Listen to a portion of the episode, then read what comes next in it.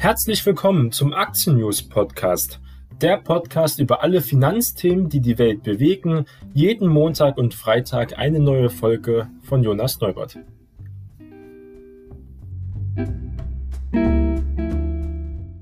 Heute ist Freitag, der 9. Juli und wir starten gemeinsam an diesen letzten Tag der Woche. Und das Thema des Tages und Thema der Sendung ist bloß keine Angst vor einem Börsencrash, denn er wird sicherlich kommen, aber das ist eher etwas Gutes für Anleger, die rational handeln. Wir sehen ja, die Infektionszahlen sinken, die strengen Maßnahmen werden immer weiter gelockert. Die Wirtschaft hat schon immer mehr an Fahrt aufgenommen, aber scheinbar kommen wir langsam in dieses Peak-Wachstum rein. Es ist nicht mehr so viel Luft nach oben da. Die Märkte sind hoch bewertet. Wir sehen, die Märkte, die Indizes, der SP 500 und so weiter, werden gezogen ganz klar von den großen Tech-Unternehmen, von Microsoft, von Apple, von Amazon und von den anderen großen billionenschweren Unternehmen, die auch eine unglaublich starke Rallye hingelegt haben. Auch die Nvidias, auch ein halbe Billion schweres Unternehmen. Diese Unternehmen laufen sehr gut, aber andere Werte schon seit Wochen nicht mehr so. Aber diese großen Tech-Werte, weil sie so eine große Marktstabilisierung haben, ziehen einfach die Indizes weiter mit. Das kriegt der Anleger, der jetzt nicht nur in ETFs investiert, im Depot meistens auch selber mit, dass es schwieriger ist, wirklich schnell leichtes Geld zu verdienen mit einfachen Trades. Das war früher so, das war noch vor einem Jahr so, wo die Kurse halt wirklich moderat bewertet waren. Wir hatten sehr gute Aussichten, aber langsam gibt es immer mehr dunklere Wolken am Horizont. Und warum habe ich mich für dieses Thema entschieden? Und zwar am vergangenen Mittwoch ist der Schwarze Schwan-Index. Ein schwarzer Schwan ist ein Ereignis, was auftritt, was absolut unerwartet ist und was dann die Börsen oder auch die Wirtschaft oder man kann es auch Unternehmen machen, sehr schwer trifft, weil es so unerwartet ist und weil es so ein starker Einschnitt war. Der letzte schwarze Schwan war natürlich Corona. Und gibt einen Index, der ist jetzt auf Allzeit hochgegangen. Und das könnte bedeuten, dass doch jetzt bald der schwarze Schwan kommt oder erwartet wird oder eben nicht erwartet wird. Dieser Index ist relativ unbekannt und auch noch relativ jung. Gucken Sie mal ein bisschen genauer an. Und der hat mich nochmal dazu bewogen, hier ein bisschen zu recherchieren. Also der Index ist der SKEW-Index wird also auch der Black Swan Index genannt, wenn man nach den googelt. Und er hat jetzt letztens erst ein Allzeithoch erreicht. Und das heißt schon was, weil er jetzt 40% größer ist als sein Durchschnitt, also haben wir schon einen starken Anstieg. Der Index wird seit 1990 aber erst aufgelegt, hat also noch nicht so viele Daten, aber wir, er hat also die großen Crashs aber 2000 mitgemacht bei der Dotcom-Blase und natürlich den Finanzcrash 2008, 2009 und auch dann Corona-Crash und auch teilweise 2018, wo ja auch stärkere Einbrüche zum Beispiel waren. Und im, im Juni alleine ist er 20% größer gewesen als ähm, letztes Jahr davor ja auch. Und dieser Index der SKIW wird immer größer und größer und zeigt halt, dass immer mehr Leute dann doch das Gefühl haben, dass etwas im Busch ist, es läuft. Zeitweise lief es dann doch zu gut. Und diese neuen Höhen in diesem Index, die können jetzt natürlich ähm, Ängste verursachen, man sich natürlich Fragen stellen. Aber es heißt natürlich nicht unbedingt oder es überzeugt auch nicht sofort, dass dieser SKIW-Index jetzt nur, weil er ein neues Rekord hat, automatisch heißt, dass zum Beispiel wir jetzt auf einen schweren Verlauf der US-Aktienmärkte oder Weltmärkte hier setzen sollten. Das ist auf jeden Fall nicht der äh, Bereich. Also sagt, man möchte Short gehen, das sagt der Index, glaube ich, nicht aus. Es ist sogar ganz klar möglich, dass wir noch weitere All-Time-Highs sehen. Aber irgendwann wird das natürlich auch enden. die Frage ist, wann. Und dieser Index könnte uns da wieder ein paar An Denkanstöße geben. Und diese, man muss sagen, dieser Index, wie wird dieser Index berechnet? Es gibt ja zwei Gruppen von Investoren eigentlich, wenn man sich mal ein bisschen in dieser Investorenlandschaft umguckt. Es gibt die Permabären, kann man diese nennen. Das sind Menschen, die mehr oder weniger eigentlich permanent schon seit Jahren teilweise sagen, dass die Aktienpreise überbewertet sind und extrem fallen werden. Bei uns hier in Deutschland werden es auch Crash-Propheten ja genannt, aber der Mainstream, die meisten Menschen an der Börse sind bullish eingestellt, genauso wie die großen Investoren ja auch. Und Die setzen also auf steigende Kurse und andere Permabären setzen dann doch auf einen relativ großen oder sogar totalen Crash ohne größere Erholung auch. Und dieser SKEW-Index, dieser schwarze Schwan-Index, ähm, sage ich mal, misst diese Distanz zwischen diesen beiden Gruppen, zwischen den absoluten Pessimisten und den absoluten Optimisten. Und das wird gemessen hier. Und es gibt da mehrere Wege, auf wie dieser Index äh, steigen kann. Also der ist doch ein wenig komplexer. Ein Weg ist zum Beispiel, ähm, wie dieser Index steigt, wenn die Permabären immer mehr bärisch werden, also werden immer negativer, sagen, es wird immer verrückter, die Blase wird immer größer, es wird, dadurch wird es auch immer schlimmer, da wird der Crash ja auch immer größer. Ja? Das ist zum Beispiel eine Möglichkeit, wenn die immer pessimistischer werden, dass der Index auch immer weiter steigt, weil sie den anderen Leuten ja auch verunsichern können. Aber auch dieser SKIW-Index äh, würde auch steigen, wenn Permabären halt nicht ganze Zeit ähm, bärisch bleiben und einfach dieser Mainstream-Konsens einfach noch bullischer wird. Also umso bullischer es wird, auch umso mehr steigt dieser Bereich. Und das ist halt schon schwierig hier wirklich abzuschätzen, wie wertvoll dieser Index ist, ähm, um hier eine Anlageentscheidung zu treffen. Aber es gibt da mehrere Indizes. Es gibt zum Beispiel den Crash Confidence Index. Der ist von der Yale University von Finanzprofessor Robert Schiller, der sehr bekannt ist, ja, ein ganz großer Finanzwissenschaftler. Der wurde ja 1989 hier erstellt. Das ist ja auch, der geht in die ähnliche Richtung. Aber muss sagen, dieser ein wenig ältere Index und ein bisschen bekanntere Index, der macht momentan jetzt keine größeren Ausschläge, keine größeren Ansteigungen, muss man sagen. Und ähm, zeigt, dieser Index zeigt zum Beispiel nicht an, dass wir hier kurz vor einem Crash stehen. Also gibt es hier auch einen Gegenindex, der nicht das sagt. Und andere Sachen können genau in die andere Richtung gehen. Kann man also, da das Besondere beim Crash, beim schwarzen Schwan ist ja, dass er nicht erreichbar, also dass man nicht ihn wirklich antizipieren kann. Er kommt sehr überraschend. Aber man merkt doch schon, es ist was in der Luft in vielen Bereichen, dass die Investoren auch sehr zittrig werden, weil sie auch teilweise auf großen Gewinnen sitzen in den letzten Wochen, wollen also dann doch Kasse machen, na, vielleicht verpasst man dann den nächsten Anstieg und sind aber auch sehr, sehr stark investiert. Die meisten Leute sind voll investiert momentan, auch teilweise ja mit Hebel oder mit Kredit. Und ähm, das kann extreme Auswirkungen haben. Wir haben sehr viele junge Leute an den Märkten, die seit den Crash in der Corona-Krise noch, noch nie einen Crash wahrscheinlich erlebt haben oder schwerere Turbulenzen, eigentlich nur Gewinne kennen, nur eine Richtung oder wenn dann nur kurz, dann gibt es dieses beide Dip und dann ist wieder alles gut. Wenn wir wirklich mal einen richtigen äh, paar Mal, also wirklich einen richtigen bärischen äh, Jahr haben, ein Jahr, zwei Jahre lang negative Renditen, dann mal sehen, wie sich das entwickeln wird. Wir haben ganz viele junge Leute und auch andere Investoren natürlich, die in ETFs investieren, die ja auch sehr liquide sind die werden dann auch schnell verkauft. Ähm, das sorgt dafür, dass meistens die Kurseinbrüche noch stärker dann erfolgen. Umso schneller könnten sie auch dann wieder steigen. Also die ETFs sollte man auch nicht unterschätzen, was sie für eine Auswirkung haben auf den Aktienmarkt. Aber Anfang habe ich ja gesagt, keine Angst vor einem Crash und dabei bleibe ich natürlich auch, auch wenn halt die Indizes extrem gut gelaufen sind. Der DAX ist seit Jahresbeginn schon weit über 15 Prozent gestiegen.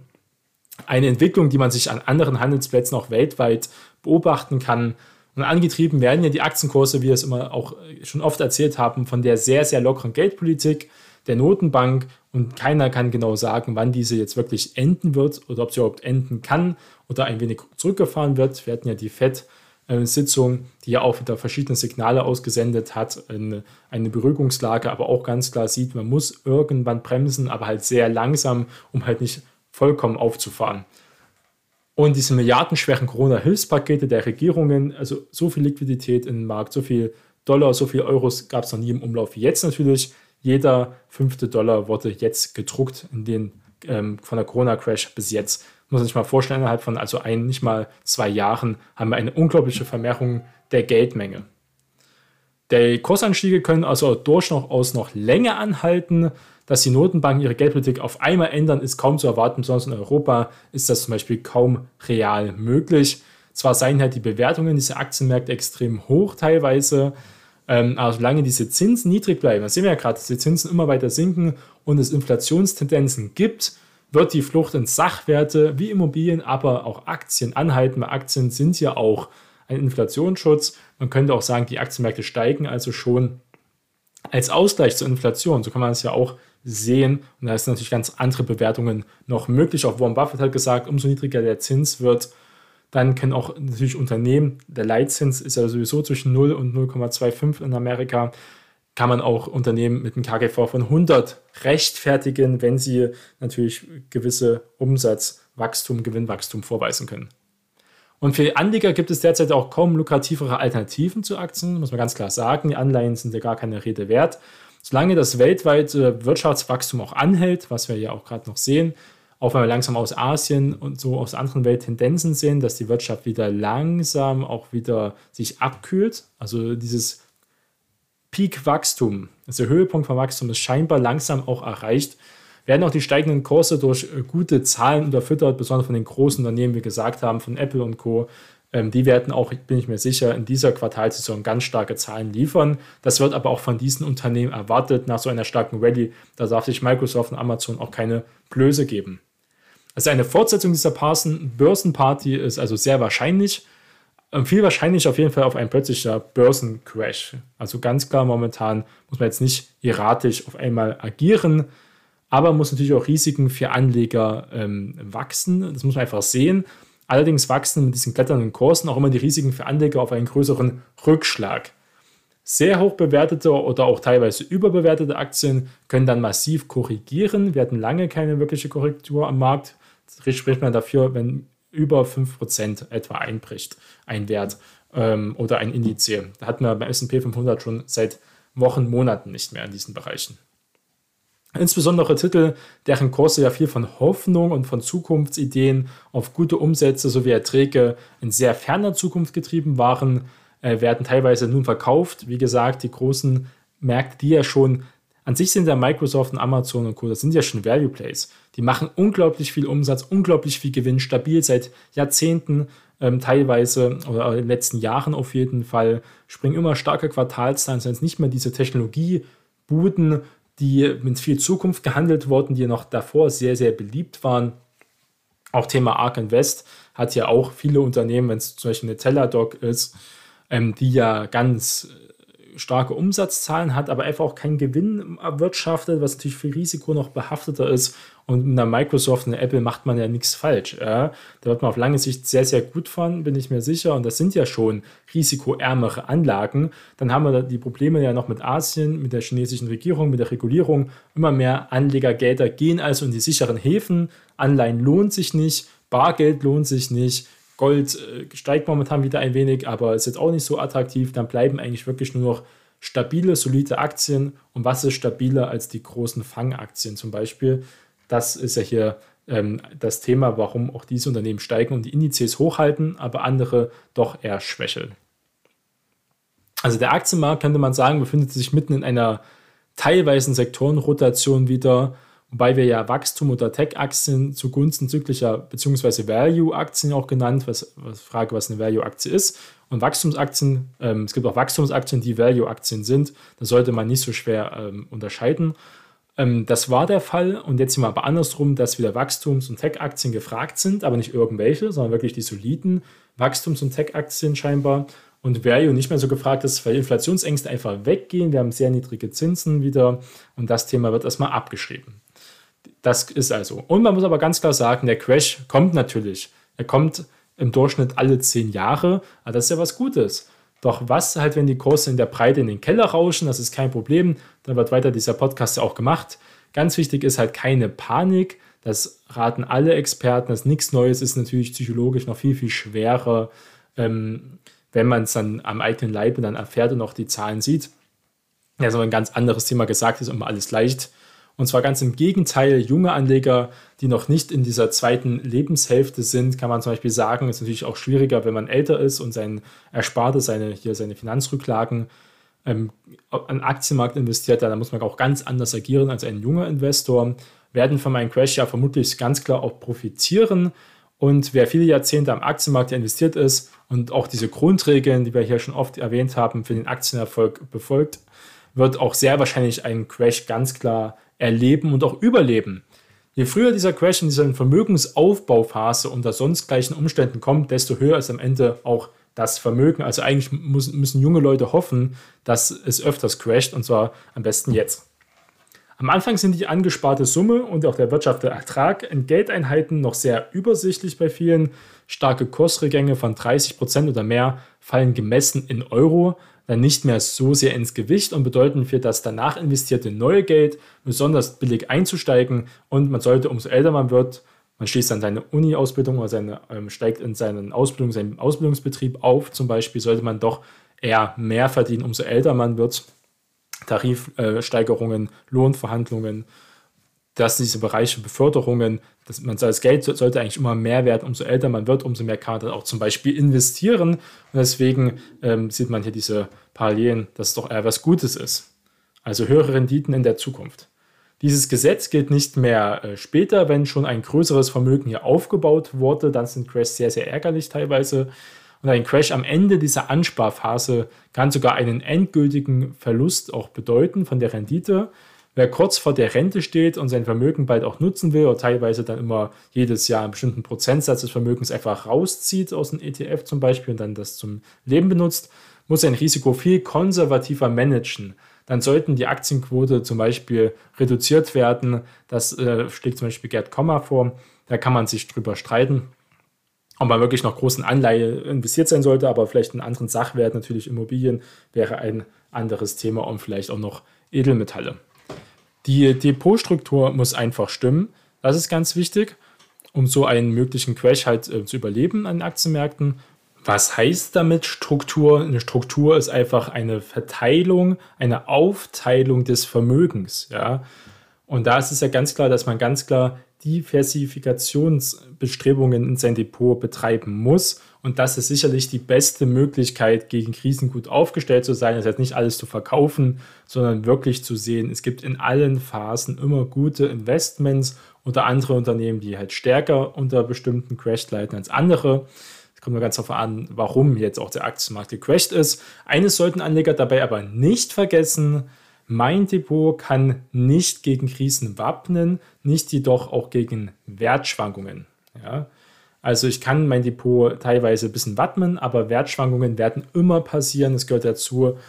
Und wie kann man sich wappnen? Und zwar, indem man versucht natürlich langfristig zu denken, auch versucht seine Emotionen teilweise auszuschalten, jedenfalls die negativen und die erratischen, wenn man schnell irgendwas handeln möchte und wenn es mal richtig kracht und dann niedrige Kurse als Gelegenheit zum Kaufen zu nutzen, also seinen Mut zu nehmen, Mut wirklich in die Hand zu nehmen und dann auch zu agieren.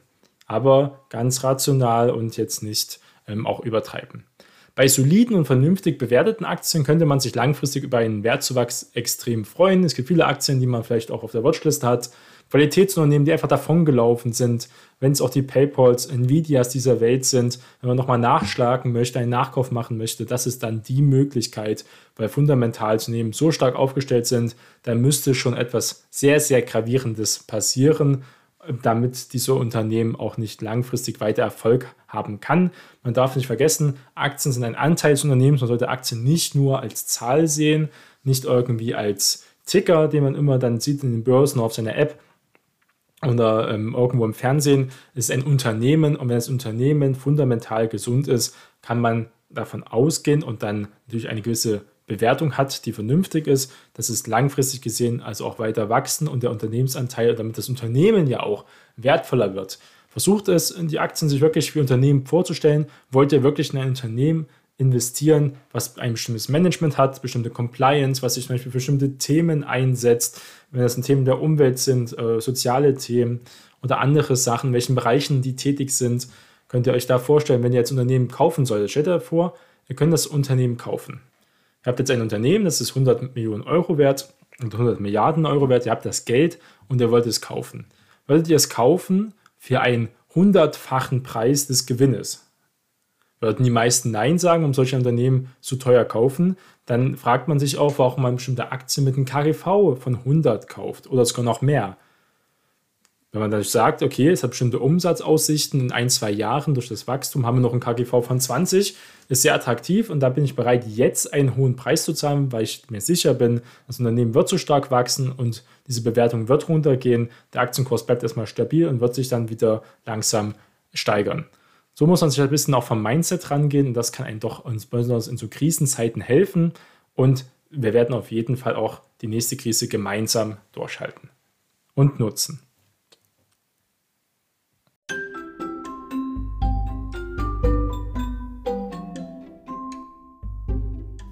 Die im Podcast besprochenen Finanzprodukte stellen keine spezifische Kauf- oder Anlageempfehlung dar. Die Moderatorin und Verlag haften nicht für etwaige Verluste, die aufgrund der Gedanken und der Ideen entstehen.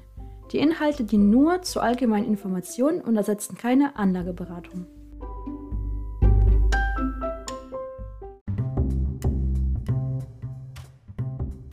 Das war die heutige Aktien-News-Folge. Bleiben Sie investiert. Wir hören uns zur nächsten Folge wieder. Ihr Jonas Neubert.